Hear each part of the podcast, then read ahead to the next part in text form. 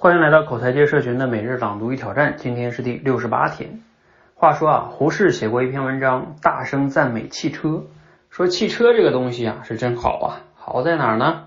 就是开车的人全身都有用啊，要用两只手、两只脚各司其职，还要眼观六路、耳听八方，开一次车胜读十年书啊。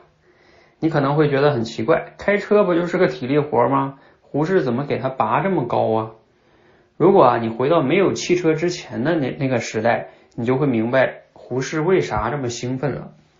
在人类所有常用的工具中啊，汽车可能是第一个需要调动人的全部感官和肢体，让他们通过合作才能使用的。开车的人呢，是用自己全部的身体的协调性，在和现实这个世界高速的交互。这件事的重要性啊，是怎么强调也不过分。那几乎所有的愚蠢呢，都是因为脱离了真实世界，陷在世界的某个角落里；而几乎所有的成就呢，都是因为你能不断的接受真实世界的反馈，并根据这些反馈不断的调整自己。好，这个内容摘自罗胖六十秒。那听完今天内容啊，你有哪些思考呢？我们今天的话题就是说，能举例的说明一下文中关于愚蠢和成就的区别吗？啊，我觉得读完今天内容哈，我自己因为创业这几年挺有感触的一点就是说后边这段话哈，就是所有的愚蠢几乎呢都是因为脱离了真实世界，陷在世界的某个角落里。你比如说像我们自己创业，然后就会做这个产品，比如说拿我们训练口才这件事情，有时候人呢在做这个产品的时候啊，难免会陷入到自我视角，觉得说我们觉得重要的呢就是重要的。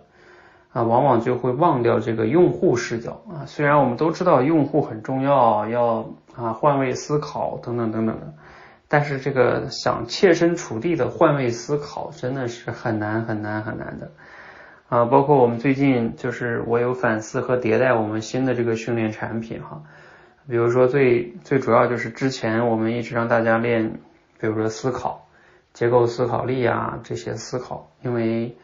呃，我说你表达最重要就是你脑子里边的思考是吧？按照这个逻辑也没对，也不是也没错哈，就是我这么去说，理理论上来说也是这样的。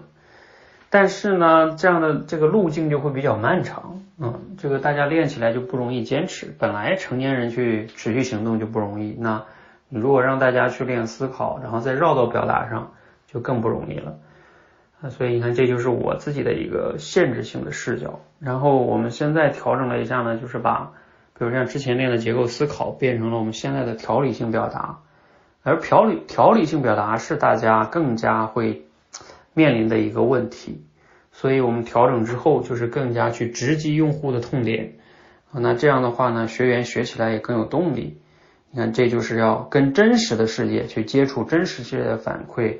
获得真实的学员们的反馈，然后呢，不断的调整自己哈，这样的话才有可能能把一件事情做得更好，取得一些成就。啊，这就是我最近的一个觉得挺有感触的例子哈。好，那也欢迎呢你分享一下哈，你觉得你还有哪些例子啊，是因为脱离世界而变得愚蠢，而又有哪些例子是因为不断的接受真实世界的反馈，不断的调整而取得了一些成就呢？